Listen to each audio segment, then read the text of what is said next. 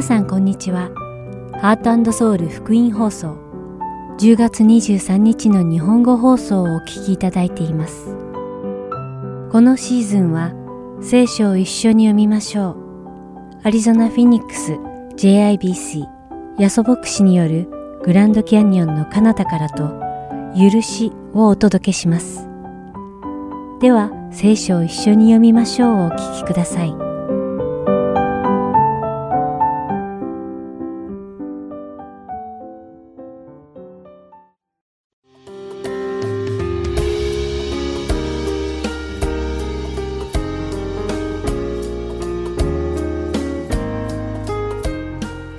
皆さんこんにちは。聖書を一緒に読みましょうのお時間です。お相手はダイヤモンド優子がお送りします。神様はアブラハムを選び、一つの民族をお作りになることを約束されました。それがイスラエル民族です。そしてイスラエルはアブラハムの孫であるヤコブの12人の息子から出た十二部族から構成されていました。そして神様は、モーセを通して神様の御言葉と立法をイスラエルに与えてくださいました。こうしてイスラエル人たちは神様の御言葉に従い行う暮らしをし、世の中のすべての民族に神様の御言葉を伝える義務が与えられました。出エジプト記19章5節と6節で神様はイスラエルに次のように命じられました。今、もしあなた方が誠に私の声に聞き従い、私の契約を守るなら、あなた方はすべての国々の民の中にあって私の宝となる。全世界は私のものであるから、あなた方は私にとって祭祀の王国、聖なる国民となる。これがイスラエル人にあなたの語るべき言葉である。残念なことにイスラエル人たちは神様が自分たちを選んでくださった理由を勘違いしてしまいました。彼らは神様の御言葉をイスラエルに与えてくださった理由を違法人に御言葉を伝えるためとは考えず、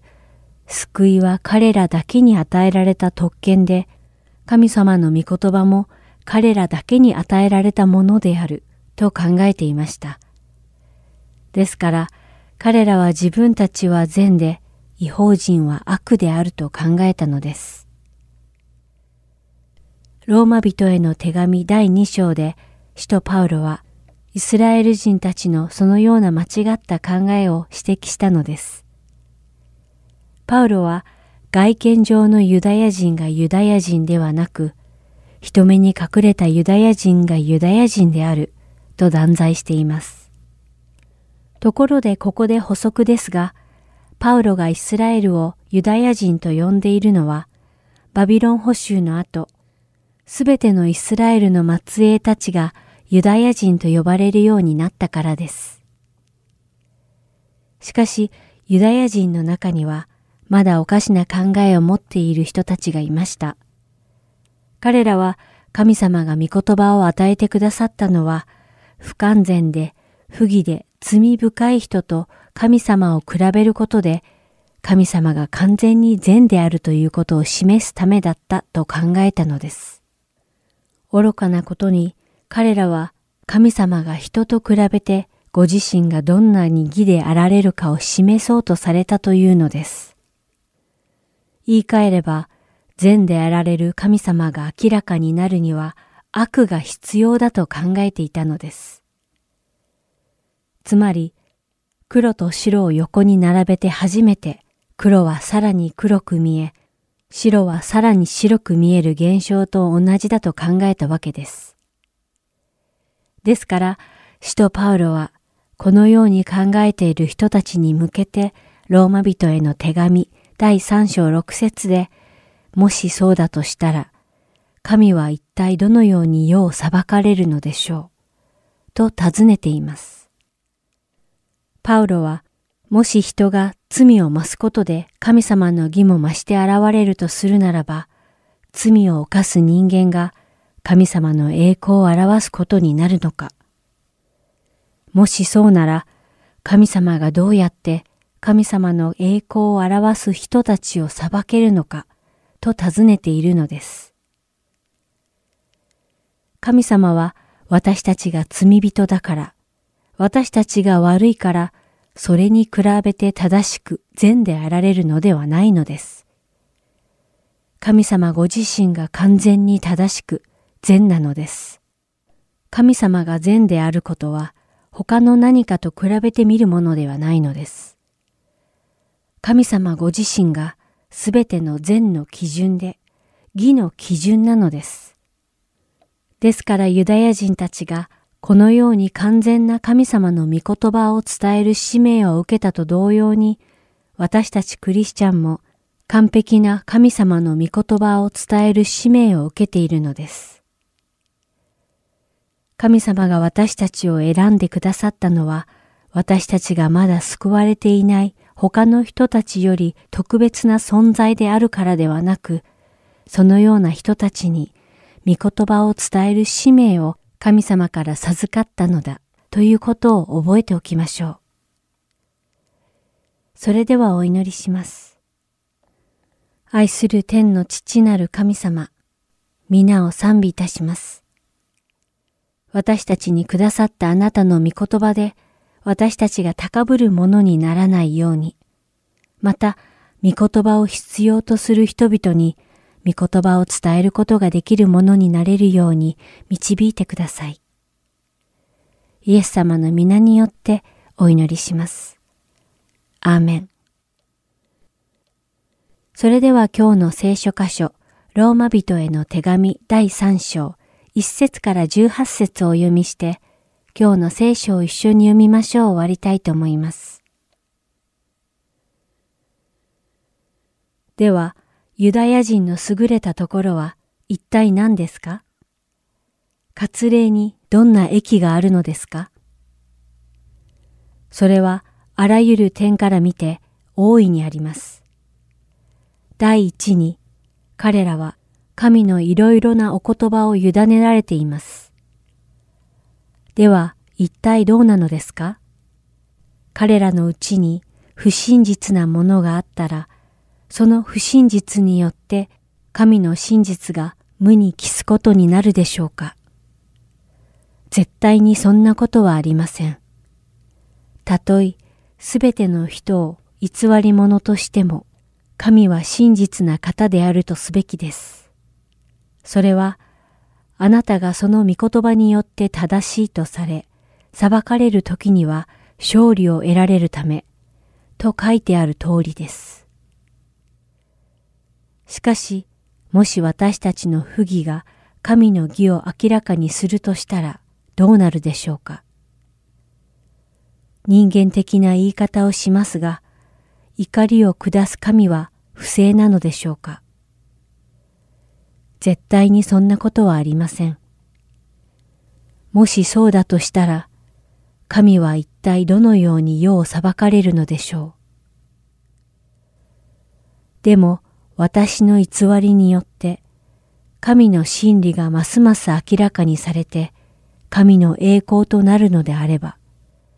なぜ私がなお罪人として裁かれるのでしょうか。善を表すために悪をしようではないか、と言ってはいけないのでしょうか。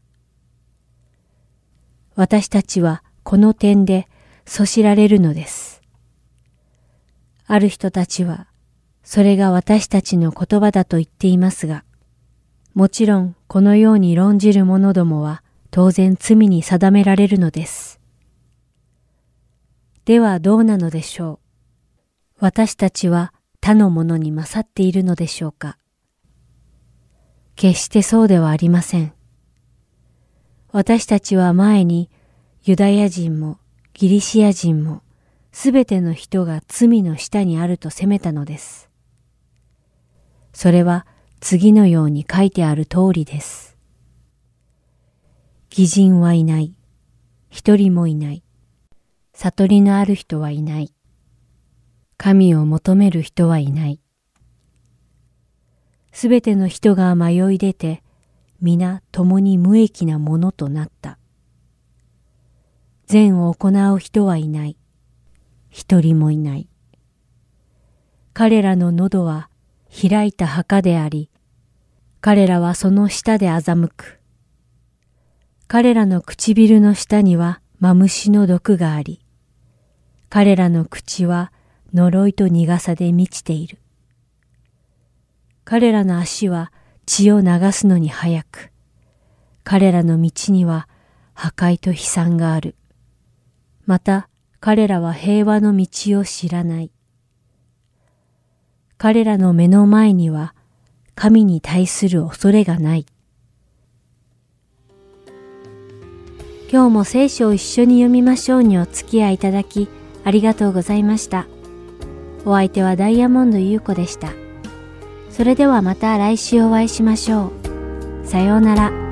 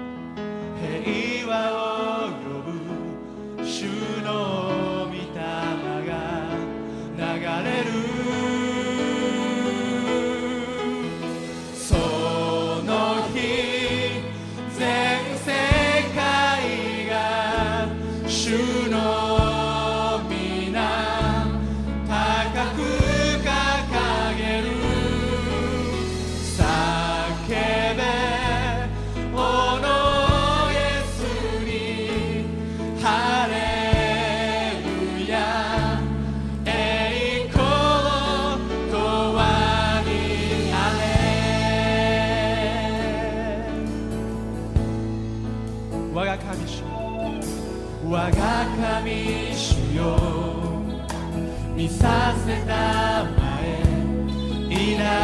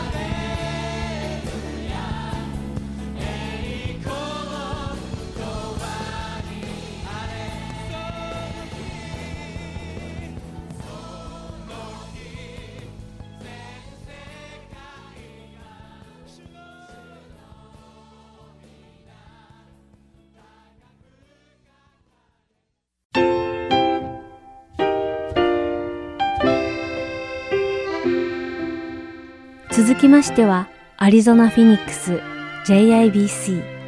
ヤソ牧師によるグランドキャニオンの彼方からをお聞きください。今日のタイトルは、ピリピ2章1節から15節です。ヤソ先生のお話を通して皆様が恵みのひとときを送られることを願います。じゃあですね、御言葉いきたいと思うんですけども、ピリピ書の2章の1節を開いてください。まあ、先週ずっとですね、1章を学んできましたので、今日は2章の1節から共に読んでいきたいと思います。まず1節だけ読みますね。ですから、キリストにあって励ましがあり、愛の慰めがあり、御霊の交わりがあり、愛情と憐れみがあるなら、えーと、今日はですね英語の訳をいつもと違ってて、えー、NASB のバージョンであの使わせていただいてますけどもその中でですね If there is って書いてますね。なんか不確定なような意味で訳されているところがありますけども。まあ if というとなんかこう不確定な感じがしますがまあこれをギリシャ語的に訳すともうちょっとですねパウロの言いたい意味方を出すならば since そういう意味が強いですね。つまり何が言いたいかとこういうことなんで、ね、確かに。if ではなくて確かにキリストにあって励ましがあるからこうしましょうと言ってるわけです。つまり愛の慰めや御霊による心の通う交わりが確かにあるから since だからこうしましょうと言ってるはい。ということなんですけども、まあ、ちょっとですねこの一節をですねちょっと神学的な面をちょろっとだけ説明させていただきたいと思います、えー、人間が最初に存在するようになった時アダムとイブがですね子供のバイブルからですねちょっとコピーさせていただきましたけどアダムとイブが作られた時のことですけども人間同士の関係はですね何の隔ての壁もなかったわけです。隠す必要がなかったわけです。しかし罪が入ってきたがゆえにですね人間関係の間にひびが入ってしまったわけです。しかしそれが起こる前つまり人間が堕落する前の人間はどうだったかというと全てが満たされていた隠す必要もない誰とですねこう区別をつける必要がなかったわけですねですからですね、まあ、これ英語で書いてますけど、I am accepted。本当にですね、誰かにですね、アクセプトされる必要はない。もうすでに私はもう満たされてるんだという状況だったわけですね。また、I am secure と書いてますけども、何かに対して恐れる必要はなかったわけです。今日ですね、朝犬の散歩してたらですね、向こうからですね、なんか変な生き物がこっちに寄ってきたんですね。よく見たらですね、これ野生のですね、狐でございました、非常にですね、痩せてて腹が減ってる感じだったので、うちの犬が食われたら嫌だなと思って慌てて逃げました。まあ、聖書を読むと分かるんですけど、罪の結果、こういうですね、まあ、残虐な弱肉強食とかですね、いろんなひどいことが起こってきたわけですね。しかし、罪を犯す前、つまりアダムといえばが作られた段階では安全、恐れる必要は一つもなかったわけなんです。また、I am significant、つまり私の価値というのはですね、何かによって価値を教えてもらう必要はなかった、証明する必要はなかったわけです。残念ながら今私たちが住んでいる世の中はですね、何かによって価値を決める、そのような世の中になりましたね。どれだけ多くの人がですね、自分が SNS でポストしたですね、そのポストにですね、ライクをしてくれるかと、それで価値が決まってしまう。私はですね、10,000サブスクライバー、私についてくる人が1万人いる、それで何か自分の価値が上がるような、そしてそれが下がると自分の価値が下がるような、そんな私たち世の中になってしまったわけです。テストの点やですね、また仕事の成績やいろんなもので自分の価値というのはコロコロコロコロ変わる、そのような世の中になってしまったわけです。しかし人間がもともと作られた時はそういう外側のものによって価値がコロコロ変わるんではなくって神様から素晴らしい価値をもらっていた。I am accepted, I am secure. そして I am significant. このようにですね神様から全てを満たされていたこれが人間のもともとの姿だったわけですね。まあこれは皆さんも聞いたことあると思うんですけどパスカルというですね哲学者がこんなこと言いましたよね。ちょっと英語に読んでいただけますか？彼が言ったこと。He said there is a God-shaped hole in the heart of every person and it can never be filled by any created thing. It can only be filled by God made known through Jesus Christ. 日本語で簡単に訳しますとですねどんな人間にも心の中には空洞がある。その空洞を満たそうとしていろんな活動をするかもしれないけどもキリストだけその空洞を満たすことができる。とこのようにですねパスカルさんが言ったわけですね、まあ、もちろんですね皆さんの中でもですねあなたがどうしてイエス様を信じるようになったんですか？っていうとですねある方は言うでしょうね。自分が本当にいろんなことを試してみた。このことから喜びもらえると思って人生を試してみたけど結局は虚しさに終わってしまった。その中で私はキリストに出会ってキリストによって満たされましたという経験がある方この中にいらっしゃると思います。キリストなしの人生というのは心にぽっかり穴が開いてるんですね。それを満たそうと思っていろんなものを入れるけども形にはまらない穴が開いてるわけなんです。ですから一節でキリストにあって励ましがあるんだ。そして愛の慰めがあるんだ。御霊による交わりが確かにあるんだと一節で言ってます。センスですから、つまり、こういう一節のものがあるから二節こうしましょうと二節で言ってます。はい、二節を言いますと、こう書いてますね。あなた方は同じ思いとなり同じ愛の心を持ち心を合わせ思いを一つにして私の喜びを満たしてください。ここでですね、まあ、先週一章ね学びましたけど一章の中で党派心という言葉が出てきたことを覚えている方いらっしゃるかもしれません、まあ、その党派心というですねグループ同士が戦うのではなくてここでは一致を教えられていますね。今赤でですね画面に出てる言葉ですけども思いを一つにしてと書いてありますね。日本語の訳よりも英語の訳の方が分かりやすいと思うんですけど United in Spirit つまり霊において一致しましょうということを言っていますまあ、霊による一致と言いますとですね、まあ、イエス様を信じる信仰から生まれてくる霊による一致でございます。先週ですね、バプテスマ式があって、ここでですね、2人の方がバプテスマを受けられましたね。その時にですね、3つの質問をさせていただきました。1番目、自分が、あなたが自分が罪人であることを認めますかと聞きました。また、キリストの身代わりをしよう信じますかと2番目に聞きました。3番目、あなたはキリストについていきますかと言いました。まあ、この質問でも分かるようにですね、ステップ、つまりイエス様と本当に出会う、つまり心のそのミッシングピースです、ね心の空洞が埋められる最初のステップというのが自分の罪に気づくというところからスタートするんです。実はイエス様に出会う前は罪というのが分からないんです。私もですね、18歳の時にクリスチャンになりましたけども、それ前まではですね、自分がいい人間だと思っていました。罪というのが分からなかったんです。まるでですね、それは下にこの絵が載ってますけども、標識、道路標識のような感じがします。つまりですね、道路標識を見ないと、基準がわからない。この道路標識私も泣かされました。2倍の罰金を払わされたこともあります。いくら私がですね自分がこれがいいと思っても道路標識にかなってない場合はアウトなんですね。罰金なんですね。つまりイエス様と出会って罪が分かるということは人生のこの道路標識が何かということを知る時であります。それは聖書を通してまた神様の精霊が働く時にあそうなんだ。私は罪人であると分かる。ナンバーワンのポイントがここで出てくるわけですね。信仰がここで書いてある霊の一致を生み出すわけです。2節にはですね、霊の一致だけではなくて、こういうことがもう一つ書いてますね。今赤で書いてありますけど、思いを一つにしてと書いてあります。ここでですね、えーと、また英語の方がちょっと意味が分かりやすいので、英語の訳を使いますけども、one purpose、つまり目的を一つにしてということが進められております。クリスチャンが集まる、クリスチャンが何人か集まるとそこが教会になるわけですね。やはり人が集まるとですね、目的、方向性、ミッションというのが生まれてきます。なぜならば、ある人がこっちに行き、ある人がこっちに行ったら、どっちにも進めなくなってしまいます。ある時私は車を運転してたんですけど、なぜかですね、車がなかなか動かないんですね、アクセル踏んでも。気がついたらですね、ブレーキって赤いランプがついてるんです。つまり、なんですか、ハンドブレーキがオンになったままで一生懸命アクセルをここで踏もうとしてたんですね。やはり私たち人間が集まるとき、思いを目的、つまり目的を一つにするということの大切さということがここでも分かります。この町にはたくさん素晴らしい教会がありますけども JIBC にもですねその特徴というんですか独特のものつまりミッション目的というのがあります。まあ、この教会に来ている方は見たことあると思うんですけどもインターネットにまた掲示板に貼っておりますけどもこの教会はこんな教会ですよこういうミッションですよこういう目的ですよということを書いている文章シンプルドキュメントというのがあります、まあ、これに同意されそして礼拝に6ヶ月参加している方は JIBC のメンバーになることができるということをですねこの教会としてはお勧めしております。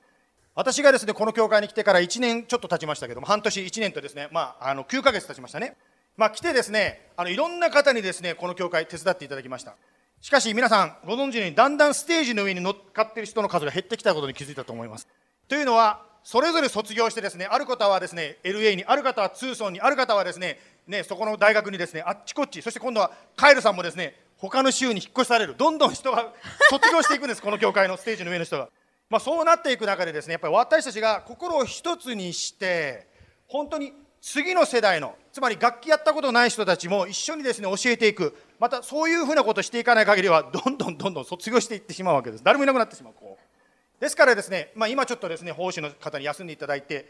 もう一度リグループして10月からですね今度はメンバーの方をトレーニングしてですねここで一緒に賛美できるようなそんな賛美チームを作っていきたいと思います。ですからもしですねこの教会のメンバーになって奉仕したい方教えてください。ですから一つの例、そして一つの目的で使いましょうというふうに励まされてますね。次、3節からですね、今度は5節まで読みます。何事も利己的な思いや虚栄からするのではなく、へり下って互いに人を自分よりも優れたものと思いなさい。それぞれ自分のことだけでなく、他の人のことも顧みなさい。キリストイエスのうちにあるこの思いをあなた方の間でも抱きなさい。はい、3節でですね、他人を自分よりも勝っていると思いなさいと言っていましたね。これは決してですね、他人と比べて自分が価値がないように思え、つまり自分のセルフエスティームを捨てろと言ってるんではないわけです。先ほどオープン一節のところで話しましたように、あなたや私の価値はキリストにあって変わらないわけですね。その高い神様に愛されてるからこそ、そのあなたは他の人たちを顧みましょうって言ってますね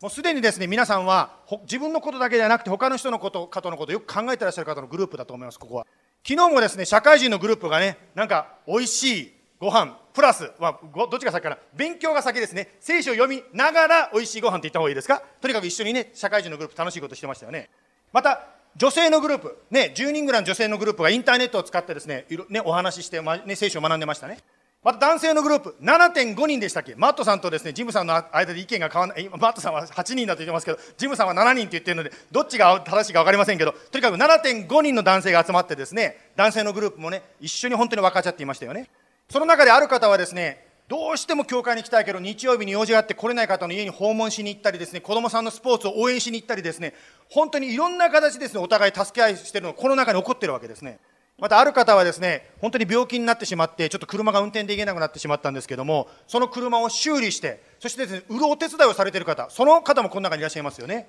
そしてそれだけではなくてこの前に見えるようにですね日本に行くついでに教会の方のためにですねお土産を買ってきてくださるそんな方もいらっしゃる。まあ、そのようにですね本当にお互いが自分のことだけではなくて皆さんそれぞれ家のこと自分のことあると思うんですけど自分のことだけではなくて他の人のことを考える。そのようなことをしましょう。これからも続けましょうと聖書は進めています。そのように高い価値を持って神様に愛されている私たちはキリストの模範に習っていくわけなんですね。はい6節からそのキリストの模範が6節から書いてます。6節から8節を読みたいと思います。キリストは神の見姿であられるのに神としての在り方を捨てられないとは考えず、ご自分を虚しくしてしもべの姿をとり、人間と同じようになられました。人としての姿を持って現れ、8節自らを低くして死にまで、それも十字架の死にまで従われました。ここでキリストが、本当にご自分がですね、本当にへりくだられた模範をここに書いてあります。つまりキリストが使えられたというのは決してですね、神としてのですね、そのものを持って、素晴らしい価値がある、神としての価値があるのに、それをあえて抑えて、その力を使えないで、あえて私たちの、特にキリストの十字架のシーンを覚えてらっしゃると思うんですけど、人々の笑う声、人々に殴られるのもそのままにして、本当に耐えていった、使えられた姿がそこにあったわけですね。まるでですね、まあ、今風に、つまり今のですね、若者たちのタームにすると、私はこの姿を思い出すんですね。キリストはこういう感じだってね。スパイダーマンというのはですね、まあ、すごい能力を持ってるんですけど、普段はですね、普通の高校生として生活してるわけです。頼りないですね、情けない高校生。しかし、実際は素晴らしいですね、能力、スパイダーマンとしての素晴らしい能力を持ってるわけですね。イエス様もですね、ご自分の意思で十字架につかない、つまり十字架につけろとか自分のことを笑ってる人たちをあっという間にですね、やっつけることができたんですけど、あえてそれはしなかったんですね。なぜならば、もしイエス様がそれをしてしまうと、私たちの救いがなくなってしまうから。私たちを愛するがゆえに、あえて十字架にかかる苦しみを耐えられたわけです。これは愛なんですね。しかしそれで終わらなかったわけですね。9節9節から11節まで読みますね、9節それゆえ神は、こういうことがあったから神は、この方を高く上げて、すべての名に勝る名を与えられました。11節それはイエスの名によって天にあるもの、地にあるもの、地の下にあるすべてのものが膝をかがめ、すべての下がイエス・キリストは主ですと告白して父なる神に栄光を期するためでした。ここに実はですね、神様の法則が書かれています。つまり、高慢になると低くされ、へり下ると高められるというですね、法則ですね。キリストもへり下って使えられたから高く上げられたとここに書いてあります。まあ皆さんの人生の中でもですね、自分がすごくですね、みすぼらしくてですね、自分の力の限界、まあ本当にそういう、なんていうんですか、低くされる経験を体験された方いらっしゃるかもしれません。しかし、低くされるということは神様の法則に言うと、神様が高くしてくださる、その土台を作ってるわけですね。先週ですね、パウロがどのように思っていたかということをですね、共に学んだと思います。それを覚えてる方いらっしゃると思うんですけども、パウロは自分を罪人の頭だ、私こそ一番ひどい罪人だって言ってましたよね。これはですね、別にですね、よし、へりくだれば高くされるから、ここでへりくだろうと思って、そういう格好つけて言ったんじゃなくて、本当に彼はクラッシュされたわけですね。ですから皆さんの人生の中でですね、辛いところを通る方があるいらっしゃるかもしれません。でも覚えてください。低くされるならば、神様があなたや私を上げてくださる。これが神の法則です。逆に言うならば、今もう全てがうまくいってて、喜んでいるならば気をつけてください。あまりですね、ハイになりすぎると、神様が危ないよ、それはダメだよと言ってですね、クラッシュされることもあるかもしれません。ぜひ、謙遜で言いましょう。12節で、こういうわけですからということで話が続きますね。こういうわけですから、愛する者たち、あなた方がいつも従順であったように、私が共にいる時だけでなく、私がいない今はなおさら従順になり、恐れ、おののいて、自分の救いを達成するように努めなさい。非常に面白い表現方が書いてあるんですけど、恐れ、おののいて、自分の救いを達成するように頑張れとこうです言われてるんです。ここでちょっとですね、また神学的なことを入れたいと思うんですけども、実はですね、キリスト教の中で過去400年間、どっちの意見かということで争われている意見があります。まあ、簡単に言いますと、カルビン主義とアルミニウス主義というこの2つのグループがありまして、で、カルビンの方はですね、あなたがイエス様を信じるならば、あとはですね、神様が自動的にですね、もうね、絶対天国に行けるから大丈夫だよとこう言われるんですね。しかし、アルミニウスはこういうんですね、イエス様を信じても、あなたがもしイエス様に背を向けるならば、イエス様もあなたを捨てるよとこう言うんですね。その中でですね、まあ、皆さんも育ってきた教会の中で、どっちか、またはそれを混ぜた教えをですね、受けてきてると思うんですけど、しかし、どちらにしてもですね、ここで書いてあること、つまり今の聖書箇所で書いてある12節ではですね、自分の救いを達成するように努力しろと言ってるんですね、面白いですね。まあ、非常にどっちかというとアルミニウス的なですね書き方を聖書がしているわけです。あのこれは私の見解なんですけど、両方とも実は聖書を教えているので、こういう混乱が起こっているということを言えると思います。つまり、私は救われてんだ、カルビンに言う通りですね、どんな罪を犯そうが、私はもう救われたから、あとは何やってもいいんだと思って、神から離れるならば危ないよ、だから恐れおののいて、つまり高慢になって、I'm okay ではなくて、へり下って、神様についていけとここでですね、進められているわけですね。救いを達成するという言い方は、実は先週学んだ成果を達成果を進めていくという意味でもあります。まあ、成果は先週ちょっと説明させていただいたんですけど、言いたいことは、簡単に言いますと、クリスチャンがイエス様を信じたから、どんどん変えられていくということであります。簡単に言えば。つまり、昔はですね、くよくよしてた人がくよくよしなくなる。細かいことに悩んでいた人が悩まなくなる。変えられていくわけですね。このように変えられていくことを成果というわけですけども、それを頑張れというですね、今の12節で言ってるわけですね。皆さんの周りでもですね、イエス様を信じてすぐに急激に変わる人もいれば、何年経っても全然変わらない、そんな人もいるかもしれません。しかし、どんな人でもこの原則は変わらないんですね。もし、その人が自分の考えではなくって、イエス様の考えを信じて、一歩でも、一つでも、一歩でも、もし前に進んでいくならば、必ず変わるんですね。ですから、これはですね、本当にクリスチャン何年やってもこの問題と出会います。つまりどういうことかというと、変わりたくないという気持ちがですね、邪魔をしてて、なかなか変わりたくても変えられない。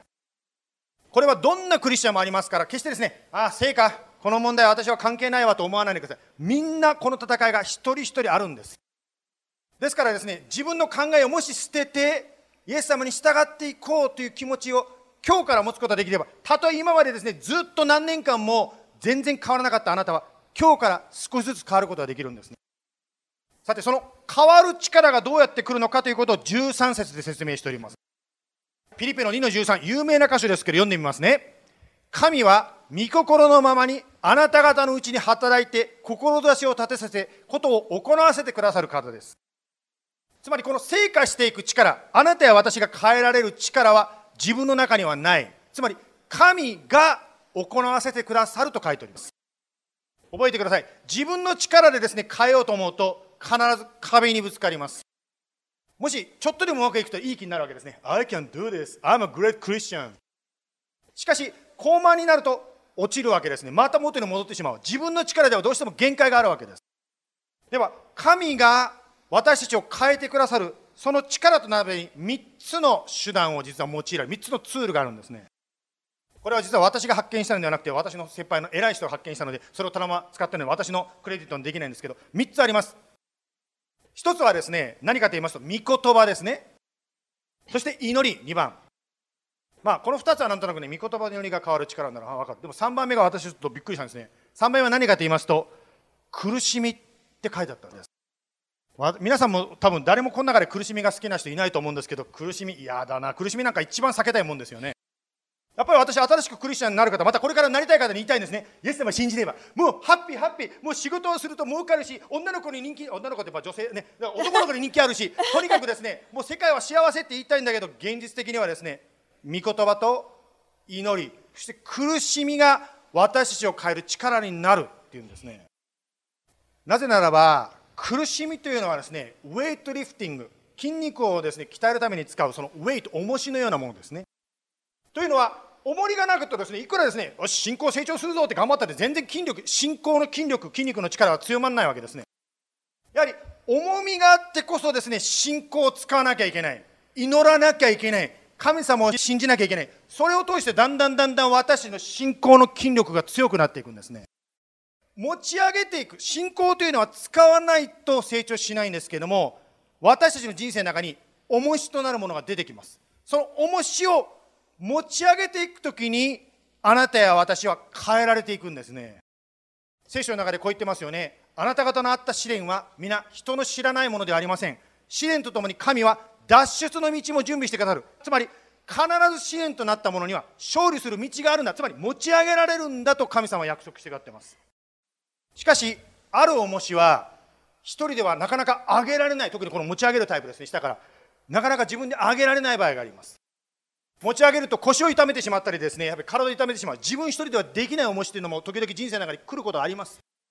そんな時どうするかというと自分一人で上げるんではなくて他の人と一緒になって共に祈りを持って聖書の言葉を持って持ち上げていくわけですね。ですから今私たちの教会はですね小さなグループスモールグループというのをですね強調させていただいています。なぜならば一緒に集まって誰かと親しくなって一緒に祈っていくならばあなたや私の人生に変化が起こる変わるんですね。重荷が持ち上げることができるようになってくるんです。ですから社会人のグループがあり中高生のグループがありますね。また男性のグループもあります。女性のグループもあります。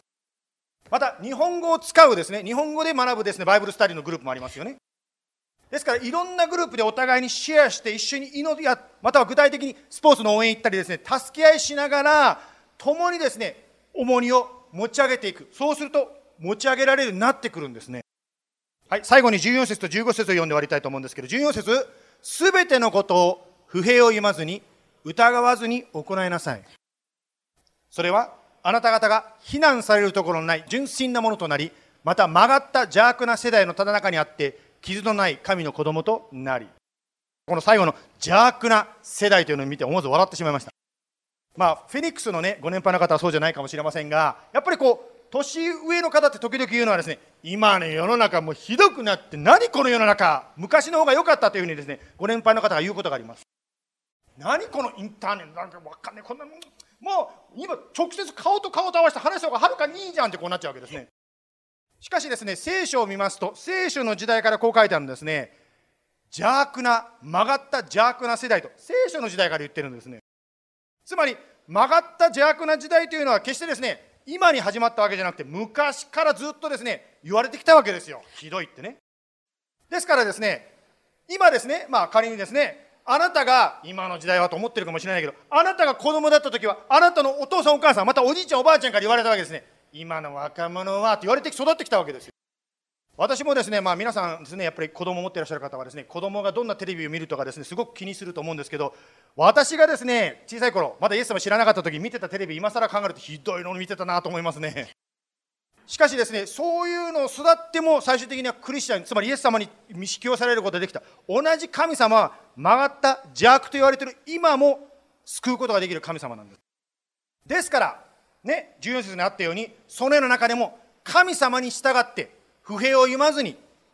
神様の言葉を疑わずに実行していこうではありませんかと勧められています。あなたや私の信仰マッスルがだんだん強くなって筋肉が強くなって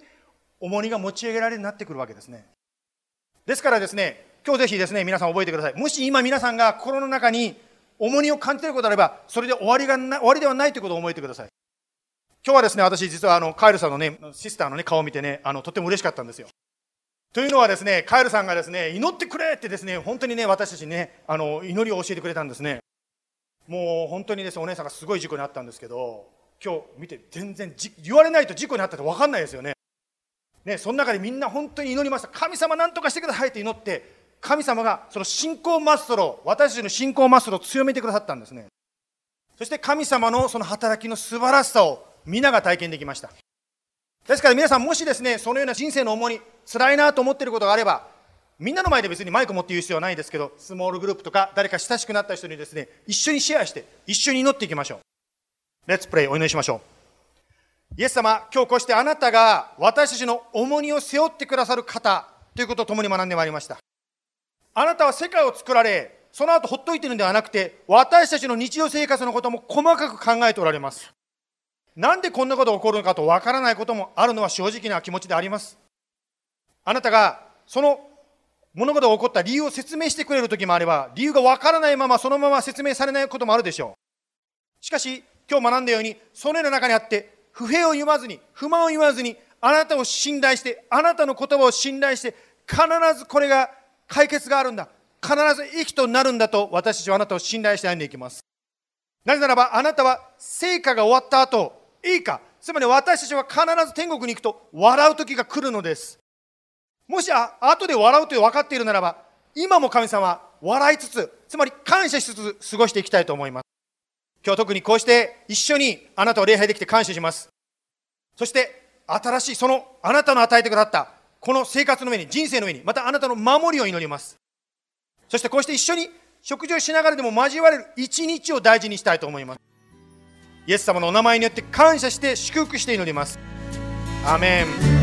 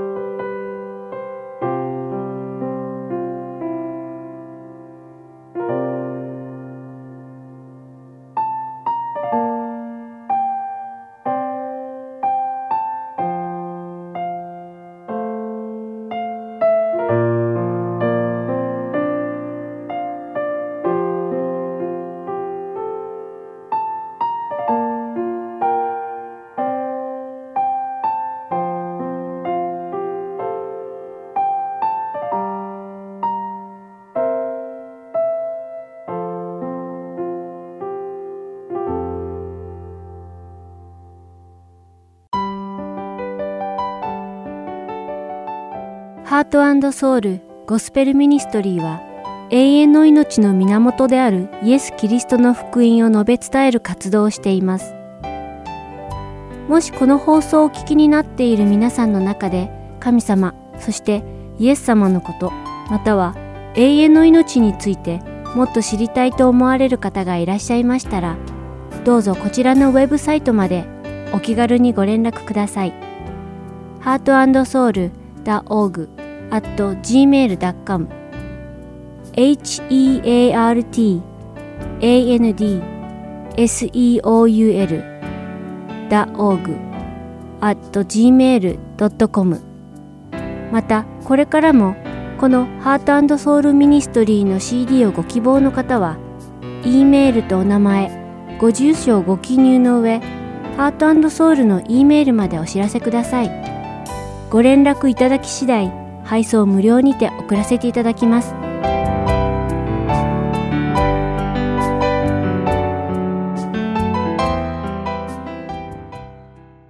それでは「許し」をお聞きください。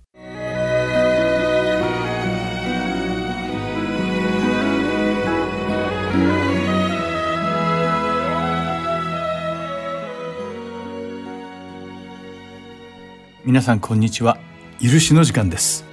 お相手は横山まさるです。今日も一緒にイエス様からいただいたクリスチャンの特別な権利である許しについて学んでいきましょう。さてこれまで創世記に書かれたヨセフの物語を通して許しとは一体何なのかを学んできました。普通に考えてみれば異母兄弟によって奴隷として商人に売られたヨセフが彼らに対して積年の恨みを抱いていたとしても何の不思議もありません。しかし、ヨセフは違っていました。彼らに恨みを晴らすために復讐できる日々を虎視眈々と狙っていたわけではなかったのです。ヨセフが異母兄弟たちとエジプトで再会した時に彼が取った行動によってそれがはっきりとわかります。彼は激しい怒りに任せて感情的に彼らを罵倒したりせず、すべてが神様の壮大なご計画によって起こされたことだったという広い視野に基づいて、異母兄弟たちに接したのです。ひどい仕打ちによって結果的にヨセフがエジプトに送られたことは主の身旨であり、またヨセフがエジプトの支配者となって絶妙なタイミングで父や兄弟たちを救えたのも神様の御心でした。そしてヨセフは主が400年をかけてイスラエルを偉大な国家とするためにその御手を伸ばされたのを見たのです。このような主の御心を理解していたからこそヨセフは異母兄弟たちへの復讐の思いを捨てて彼らを許したのです。ここで興味深いのは聖書にはこの異母兄弟たちがヨセフに謝罪したという記述がないことです。そしてまた、彼らがヨセフの許しを求めていたとも書かれてはいないのです。そうではなく、ただヨセフが自ら彼らを許したという事実を見ることができるだけなのです。このようにヨセフの許しによって400年後にイスラエルが強大な国家として約束の地に帰り着くことを誰も知り得なかったように、今日私たちが人を許すことが未来に一体どんな結果をもたらすのかはわからないのです。だからこそ私たちはすぐに仕返しをしてやろうと考えたり、負の感情に支配されて悩むべきではないのです。その代わりに神様がその大いなる御手でなさろうとしている偉大なご計画に思いを馳せるべきなのです。さて、今回は聖書に出てくる癒しの根底に流れる概念に焦点を当ててみることにしましょう。許しについて私たちが考えたとき、まず最初に浮かぶ疑問は、他人を許すことがなぜこんなにも難しいのかということです。クリスチャンの多くは自分を傷つけ、苦しみを与えた人も含んだ全ての人を愛さなければならないと思っているかもしれません。しかしそれは実に難しいことなのです。最初から高すぎる目標を設定すると始める前からくじけてしまいがちです。ですから私たちは聖書における許しの概念を少しずつ学び、実行していくことで、人を許すことが今までよりほんの少しだけ簡単にできるようになることを願い、祈っていかなければなりません。さて、聖書における許しの概念を理解するために、最初に読むべき御言葉は、主イエスが私たちに教えてくださった主の祈りです。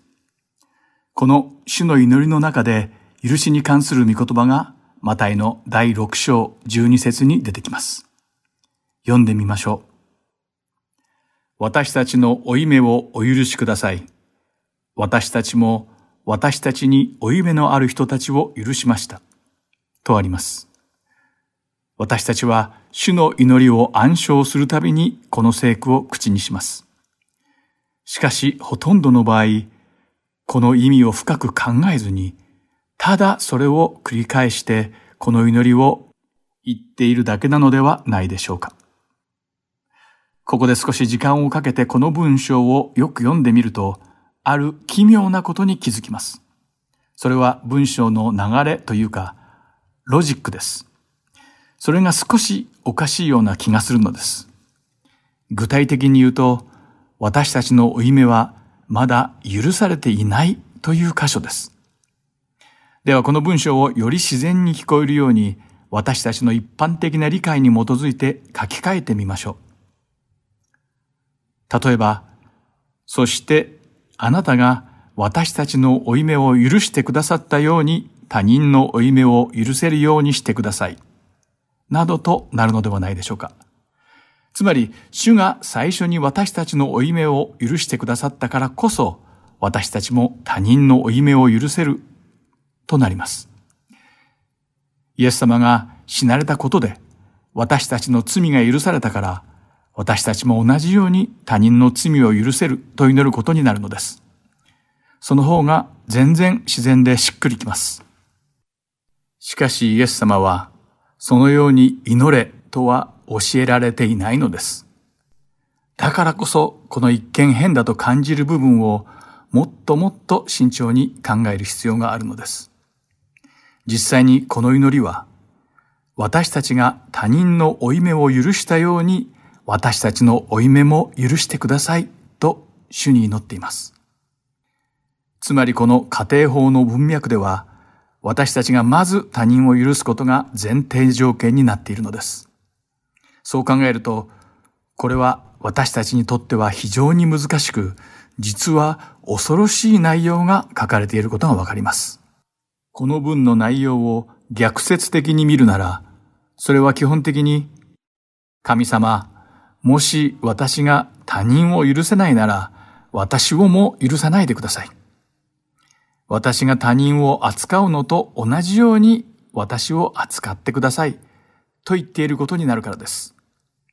つまり、主の祈りは、神様に私たちが他人を扱うのと同じように私たちを扱ってくださいと告白していることになるのです。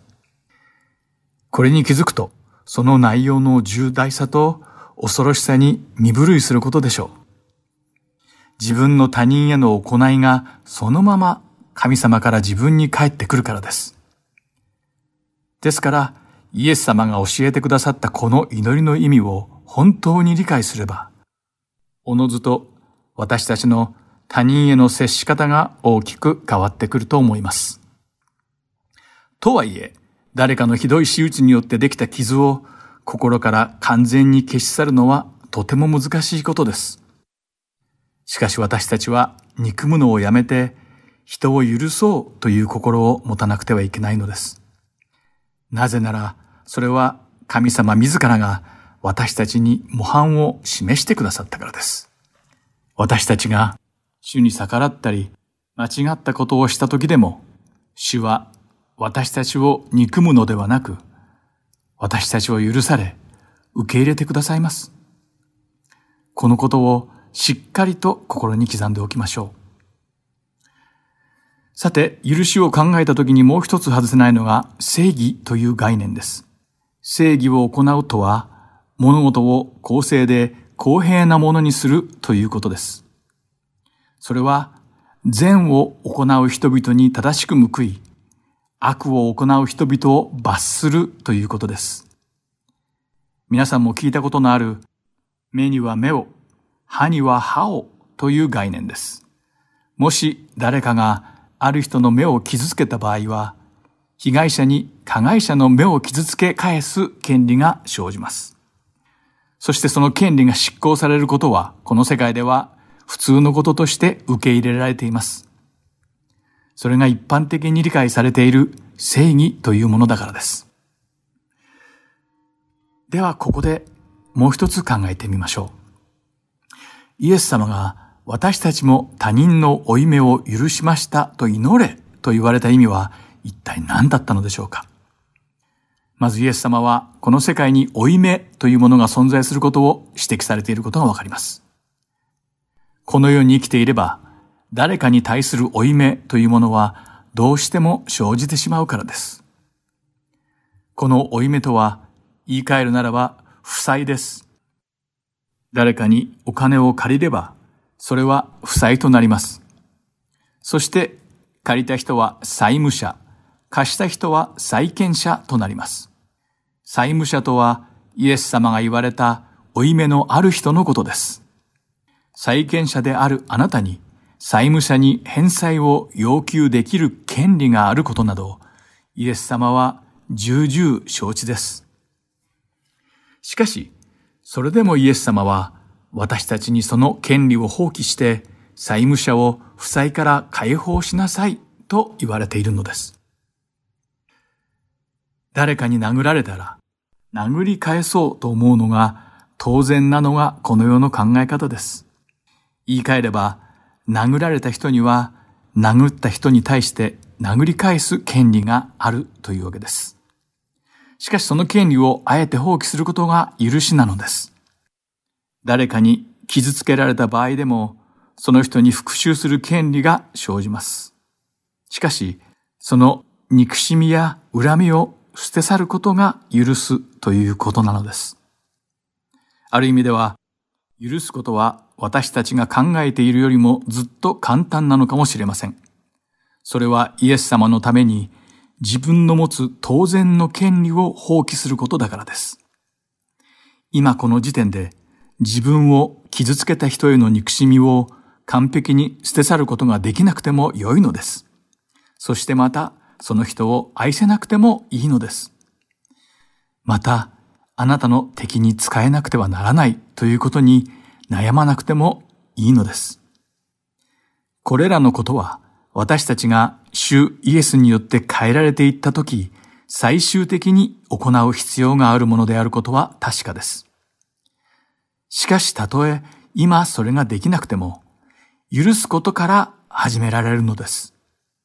その第一歩が、恨みを晴らしたり、復讐したりすること、昔で言えば仇討ちの権利を放棄することなのです。イエス様は、まず私たちが自分の持つ権利を放棄して、私たちに負い目を持つ人々を返済の義務から解放することで、